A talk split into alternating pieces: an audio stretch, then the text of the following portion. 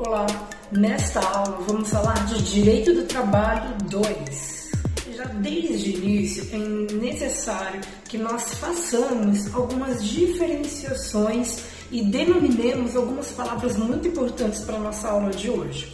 A primeira delas é diferenciar o que é empregador e empregado. O empregador é toda empresa individual ou coletiva ou equiparada que, assumindo os riscos da atividade econômica, admite, assalaria e dirige a prestação pessoal do serviço. E isso está no artigo 20 da CLT. Outra diferenciação é o que é o empregado? Toda pessoa física que presta serviços de natureza não eventual a empregador sob a dependência deste e mediante a salário. Está no artigo 30 da CLT.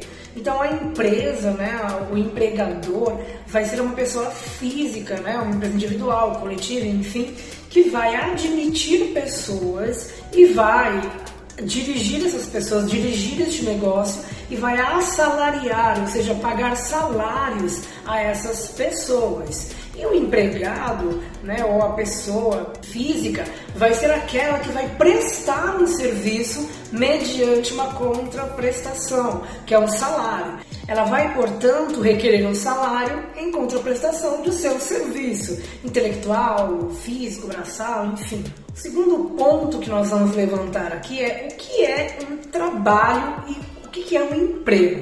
Existe diferença, afinal, dentro, dentre essas palavras, por mais que elas estejam muito bem ligadas, né? Será que realmente existe? E existe. Olha só, o trabalho significa atividades realizadas entre as pessoas ou empresa sem a necessidade de pagamento. Emprego é atividade realizada entre as pessoas ou empresas com a obrigação do pagamento. Então, a diferenciação de trabalho e emprego, que no trabalho você vai desempenhar atividades, mas não vai receber nada por isso. A gente pode tem fazer um parênteses aqui e pensar no trabalho voluntário, por exemplo. Você está prestando uma atividade, um serviço a determinada organização, porém você não recebe um salário no fim do mês, por exemplo do contrário do emprego. O emprego, a palavra emprego, ela significa uma atividade que você vai desempenhar, desenvolver ali dentro de uma organização, porém existe a obrigação do pagamento. E é sobre esta palavra que nós vamos fundamentar as nossas aulas, né? Sobre, vamos falar bastante aí sobre emprego. Dentre as diversas formas, diversas multifacetas que nós temos na palavra emprego, é necessário que a gente estabeleça aí alguns parâmetros muito importantes. Primeiro, vamos falar da forma de contratação destes profissionais. A definição do contrato individual de trabalho é dada pela CLT, Consolidação das Leis Trabalhistas, no artigo 442, e é um acordo que pode ser feito de forma verbal ou tácito, escrito ou expresso, e que trata das relações de emprego entre empregado e empregador. Há, portanto, um vínculo empregatício que é a relação entre ambas as partes, definida por meio de um contrato de trabalho que mostra a prestação dos serviços que serão oferecidos à empresa. Então, na forma de contratação, nós temos no mínimo aí duas partes, né? A empresa e o empregado. E este empregado vai prestar serviços à empresa, que por sua vez vai pagar este funcionário e vai administrar aí esta relação de emprego. Existem algumas formas de contratação que nós vamos estudar e ver aqui nesta aula é, que são muito peculiares e muito importantes da gente compreender e entender aí o direito do trabalho, parte 2. Eu coloquei para vocês algumas é, formas de contratação. Então, nós temos a forma de contratação do estagiário, contratação temporária, contrato de aprendizagem, trabalho autônomo, terceirização e contratação indeterminada. E nós vamos começar a, a, estudar e ver aí a primeira delas, que é o estágio. De acordo com o artigo 1 da Lei 11.788 de 2008, estágio é um ato educativo, escolar, supervisionado, desenvolvido no ambiente de trabalho que visa a preparação para o trabalho produtivo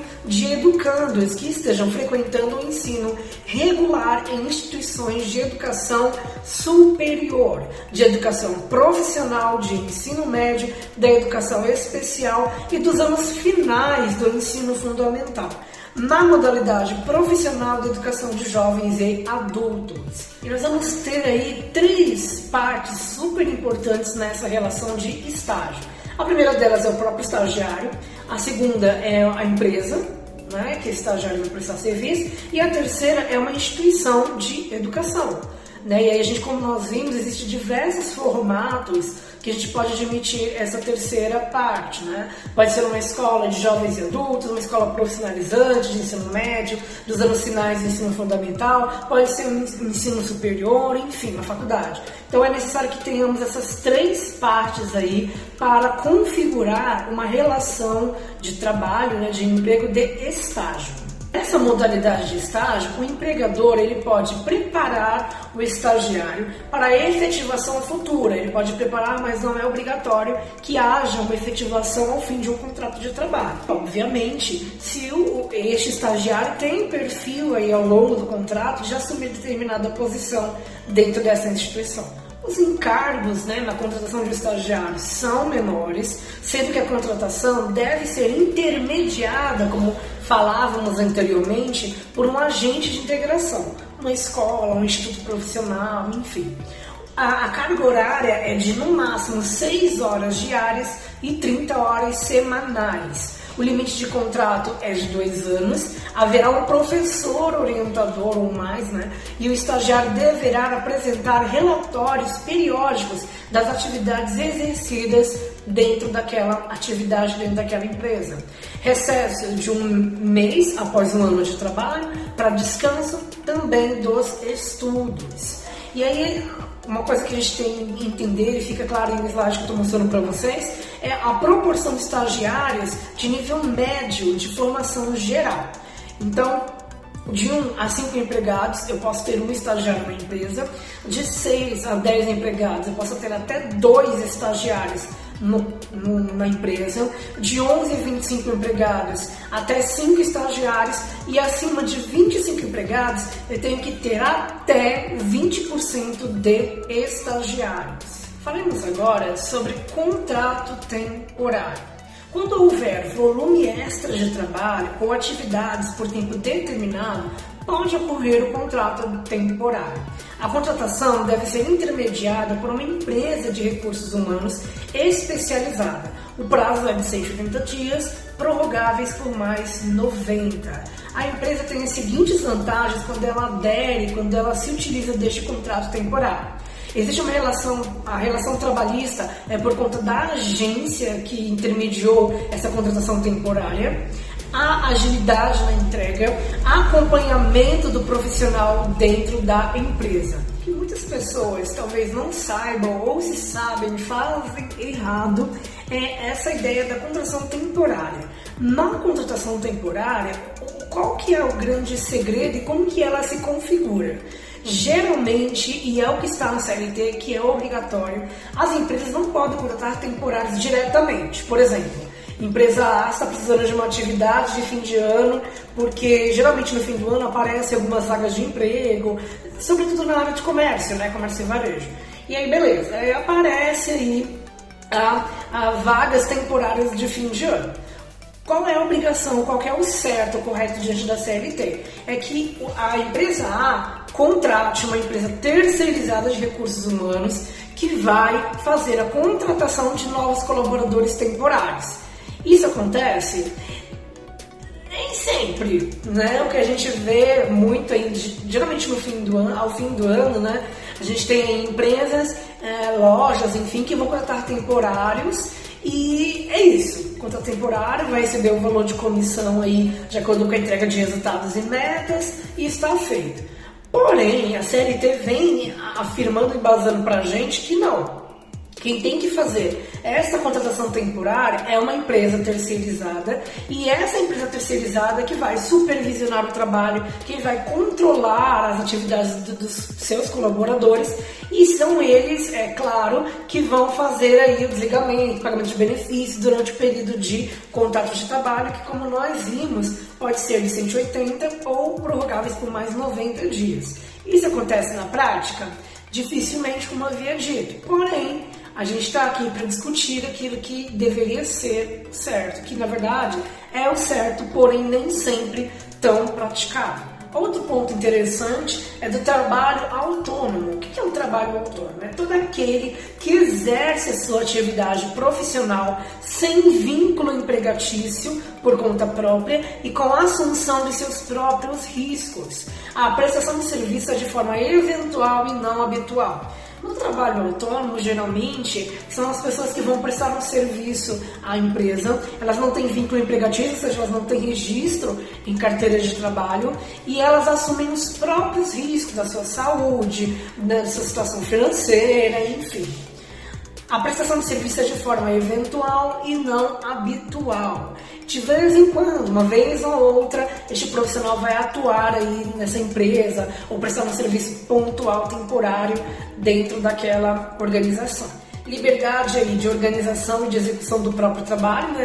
é uma vantagem. Outra vantagem também é a liberdade de disposição do resultado do próprio trabalho e a autonomia do prestador da obra no duplo sentido. Primeiro que ele vai ter autonomia no sentido de administrar o seu próprio salário e também autonomia de ir ou não ir fazer aquela determinada atividade. Quais são estes tipos de trabalhadores autônomos? Nós temos dois tipos. Os trabalhadores autônomos que são regulamentados e os não regulamentados. Os não regulamentados, por exemplo, são aqueles os encanadores, os digitadores, pintores, faxineiros, pedreiros, jornalistas e outros assemelhados.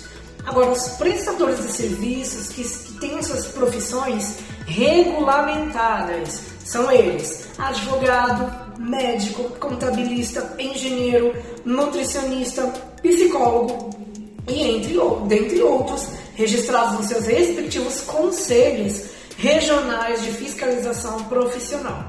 Geralmente, é, esses profissionais, eles podem atuar de forma autônoma, ter, por exemplo, o advogado ter seu próprio escritório de advocacia, porém, ele pode estar muito bem também vinculado a uma, a uma empresa. Ele pode defender aí os direitos da empresa dentro da, daquilo, da sua área de atuação profissional.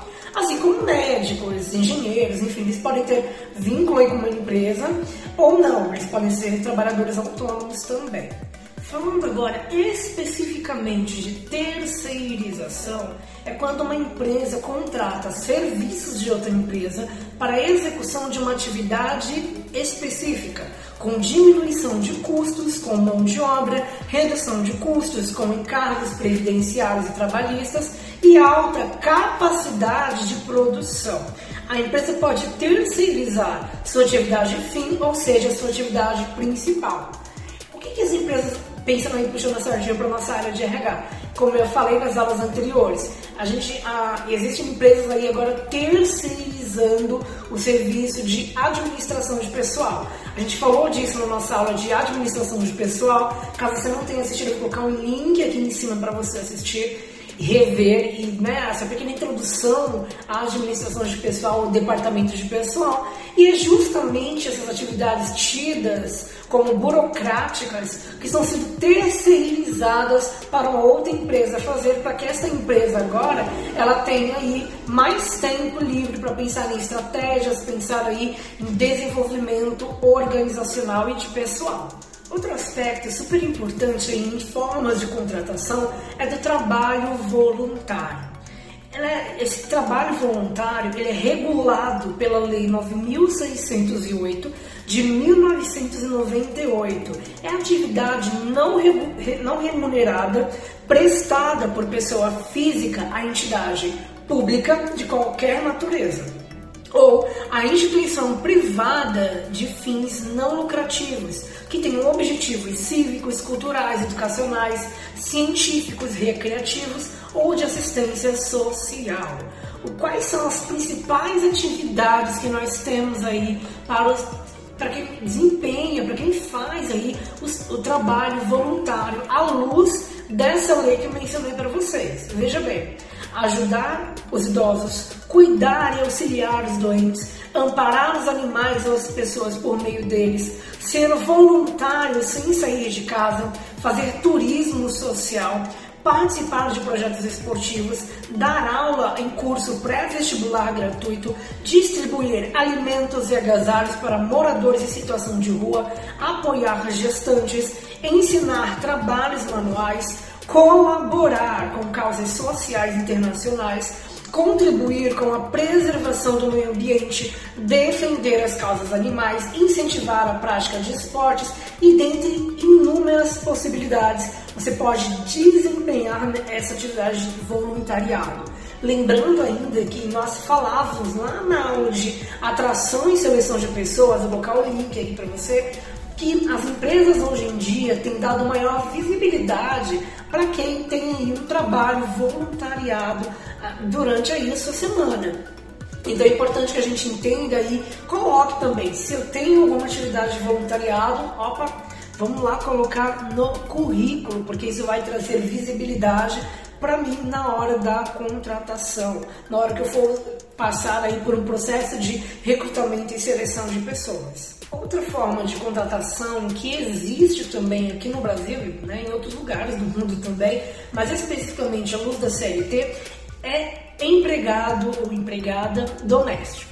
É aquele que presta serviços de forma contínua, subordinada, onerosa e pessoal e de finalidade não lucrativa à pessoa ou à família no âmbito residencial, testas por mais de dois dias por semana então, se a pessoa é empregado doméstico ou empregada doméstica trabalha mais de dois dias da semana, ela tem que ser registrada na carteira de trabalho, ela tem o seu patrão, né, tem que registrá-la na carteira de trabalho. Prestação de serviço de natureza não lucrativa, a pessoa física ou a família no âmbito residencial das mesmas, continuadamente, o empregado doméstico tem todos os direitos trabalhistas garantidos. Mas quais são esses direitos trabalhistas que também se aplicam a quem não é empregado doméstico? Olha só, coloquei aí neste quadro alguns direitos trabalhistas, alguns, bastantes direitos trabalhistas que nós temos aí. Registro em CTPS, carteira de trabalho, é, tem direito ao salário mínimo ou ao piso salarial estadual fixado em lei, jornada de trabalho não superior a 8 horas diárias e 44 horas semanais, seguro contra acidentes de trabalho e redutibilidade do salário, horas extras com no mínimo 50% de acréscimo sobre o valor da hora normal, adicional noturno equivalente a 20% do valor da hora normal, caso ela faça horas noturnas, 13 terceiro salário, repouso semanal remunerado, preferencialmente aos domingos, férias vencidas acrescidas de um terço, férias proporcionais acrescidas de um terço, férias em dobro quando concedidas ou pagas fora do prazo estabelecido na CLT, salário família, vale transporte, FGTS equivalente a 8% da remuneração do empregado. Estes são os direitos trabalhistas para empregados domésticos e para aqueles que também não são empregados domésticos, têm esses direitos trabalhistas. Outro tipo de forma de contratação é o contrato de aprendizagem. É o acordo de trabalho especial ajustado por escrito e por prazo determinado não superior a dois anos, em que o empregador se compromete a assegurar ao aprendiz inscrito em programa de aprendizagem formação técnico-profissional metódica compatível com o seu desenvolvimento físico, moral e psicológico. Em contraponto, o aprendiz se compromete a executar com zelo e diligência as tarefas necessárias a essa formação. E qual que é a, a ideia né, do, do contrato de aprendizagem? É que este aprendiz, com a idade de 14 e menor de 24 anos, que ele desempenhe aí as suas atividades, que ele aprenda seu novo ofício, essa nova profissão haja vista que teoricamente o aprendiz seria o primeiro emprego dele, nós temos aí três passos fundamenta, fundamentais para esta relação de emprego. Nós temos a empresa, uma instituição que vai intermediar também essa relação entre empresa e aprendiz, e nós temos o próprio aprendiz. Então, quando a gente tem aí a empresa, qual é a ideia da empresa? Ela vai mostrar para esse aprendiz como que é aquela tarefa, como que é aquela atividade, como devem ser feitas aquelas atividades. Enquanto a instituição né, formadora, ela, vai, ela vem aí com a parte mais técnica, teórica daquela atividade. E aí nós temos o aprendiz que intermedia, complementa e completa essa relação de emprego. Nós temos e vemos aí que o contrato de aprendizagem não pode ser estipulado por mais de dois anos. A idade máxima permitida para celebrar o contrato de aprendizagem é até 24 anos. Anteriormente a idade era 18, no entanto a idade mínima não foi alterada, então ainda são 14 anos no mínimo, já pode ser um aprendiz. A idade máxima no contrato de aprendizagem não se aplica a aprendizes com deficiência. A jornada de trabalho do aprendiz ela é de no máximo 6 horas diárias, ficando vedado a prorrogação e a compensação de jornada, podendo chegar ao limite de 8 horas diárias de trabalho, desde que o aprendiz tenha completado o ensino fundamental e se nelas forem computadas as horas destinadas à aprendizagem teórica.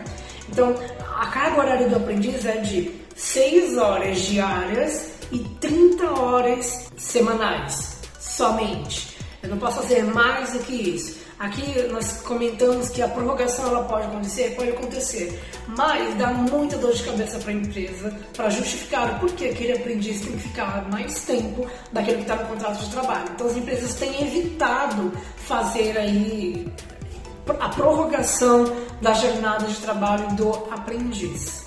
E há implícita aí uma obrigatoriedade. Qual é esta?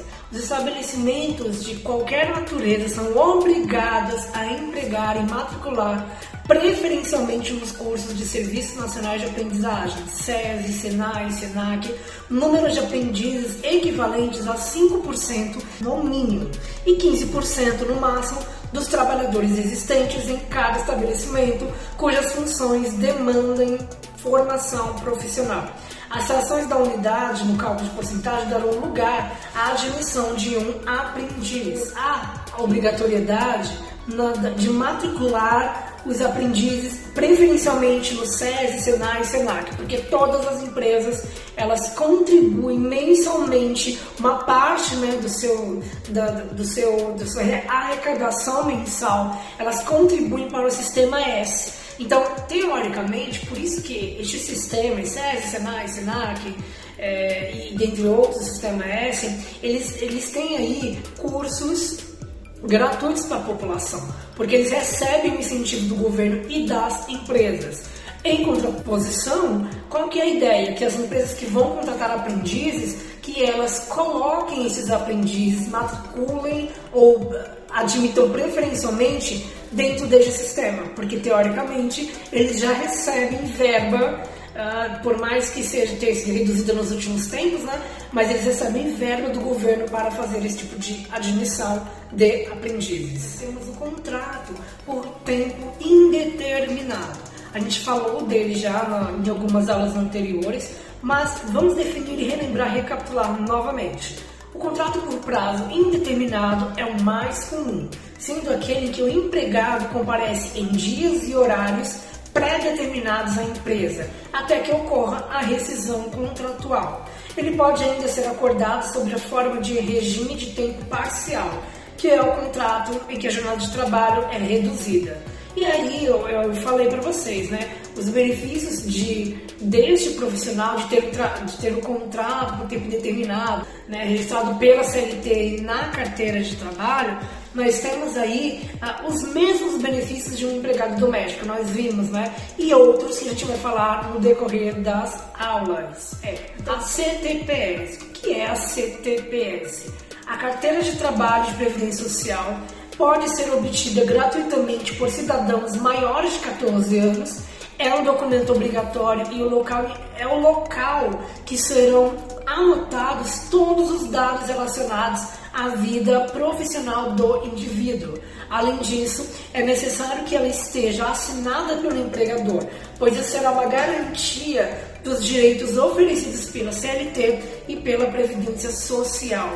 Quando eu não tenho uma carteira de trabalho, quando eu não tenho um registro da carteira de trabalho, eu não vou contar tempo de serviço para aposentadoria, eu não vou receber 13 terceiro de salário e férias, não vou ter direito a FGTS nem a PIS, não tenho direito ao benefício do INSS quando estiver doente ou acidentado, não vão receber o fim de semana remunerado seus reflexos em outras verbas, não tenho direito ao seguro-desemprego e, e demais incentivos do governo, como aquisição de casa própria. Então, para você ver a importância que há em se fazer, em ter querer garantir uh, este direito, este benefício que é a carteira de trabalho registrada. E todos esses direitos que nós falávamos anteriormente veio de muitos e muitos anos atrás em que existia luta pelos direitos trabalhistas, luta pelas classes trabalhadoras e tudo isso surgiu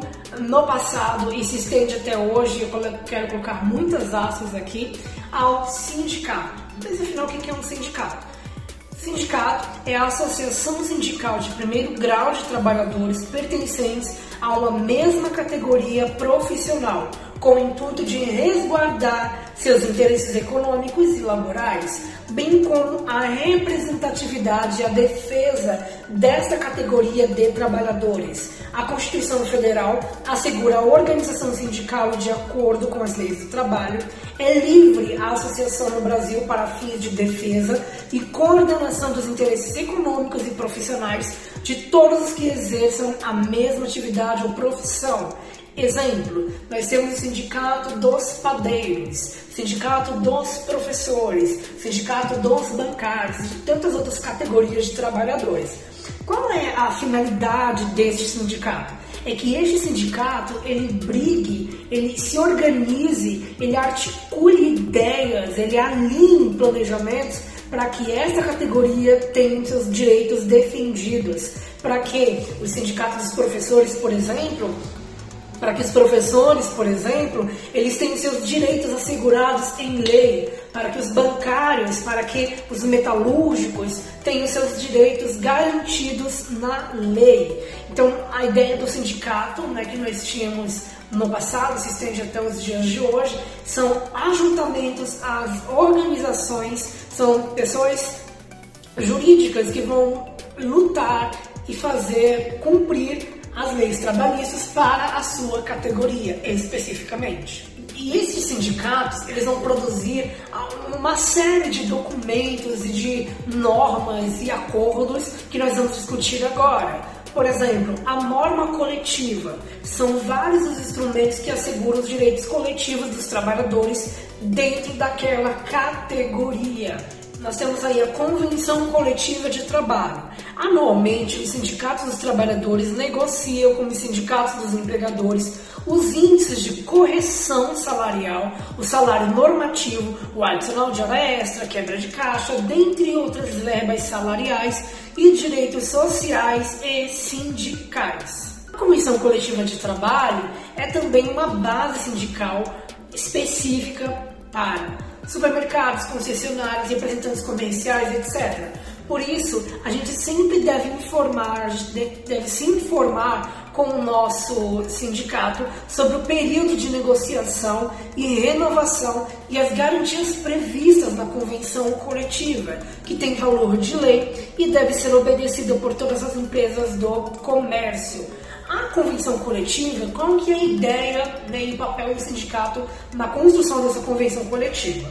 Nós temos aí a CLT, que tem aí como a, a lei magna, né, pensando nas leis trabalhistas, e abaixo dela nós vamos ter aí as convenções coletivas, ou seja, a CLT melhorada para aquela categoria. Por exemplo, a gente vai estudar futuramente que as horas extras devem ser pagas no mínimo 50%. Isso aqui é CLT, ok? E aí, as categorias de seus trabalhadores, né, os sindicatos, vão tentar garantir aí ou os 50% que é obrigatório, ou mais do que isso para o pagamento de horas extras. Então a gente tem sindicatos aí no Brasil afora que vão pagar 60, 70, 80, 90, até mais de 100% para as horas extras. Isso pode ser feito? Sim, desde que haja aí e esteja escrito na convenção coletiva, bem como aí os ajustes salariais anuais que acontecem né, estão previstos na convenção coletiva. Existe uma reunião que acontece entre o sindicato dos empregados, que é o que a gente está falando aqui, e o sindicato dos empregadores, ou seja, o sindicato das empresas. Quando eles dois se reúnem, eles, eles elaboram né, as suas propostas para correção salarial, ajustes né, de, de benefícios e, outros, e outras verbas para aquela categoria.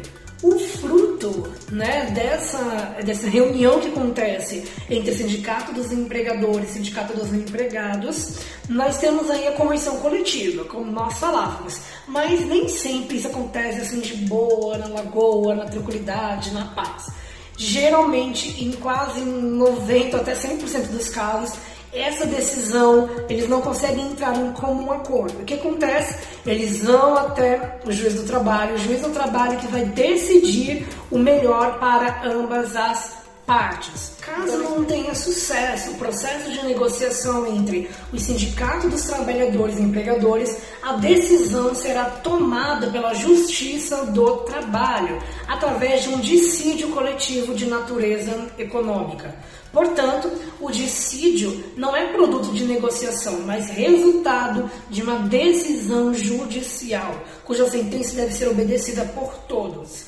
Não havendo aí é, um comum acordo entre as partes, isso vai a juiz e o juiz é que vai determinar como que vai ser é, o ajuste né, das verbas, o aumento salarial ou não. Este, é, portanto, não é um produto de negociação. O dissídio é o resultado dessa briga entre aspas que acontece entre estes dois sindicatos e que não conseguem se resolver. E aí eles vão ao juiz e o juiz e determina que cada um deve pagar. E aí, depois que o juiz determina, todos devem fazer nós temos aí o acordo coletivo. É o produto da negociação entre o Sindicato dos Trabalhadores e a direção de uma empresa. No comércio, é muito comum que o sindicato firme acordos de compensação de horas extras, por exemplo, acordos de horário de Natal, dentre outros. Existem muitas formas de contratação de, né, dessa relação de emprego. Nós temos aí, vimos a necessidade de nós definirmos e verificar quais são os benefícios de determinada forma de contratação, quais são as regras, as, as solicitações, as obrigações que cada forma de contratação exige. E nós vimos, por fim, aí ah, a importância da gente entender o que é o sindicato e o que ele faz, quais eram, né, quais são ainda as suas atribuições. Verificamos aí que existem alguns documentos legais que eles produzem que vão beneficiar, melhorar a qualidade de vida né, dessa relação de emprego entre os profissionais de determinada categoria. Então a gente fica por aqui, espero que vocês tenham gostado e até a nossa próxima aula.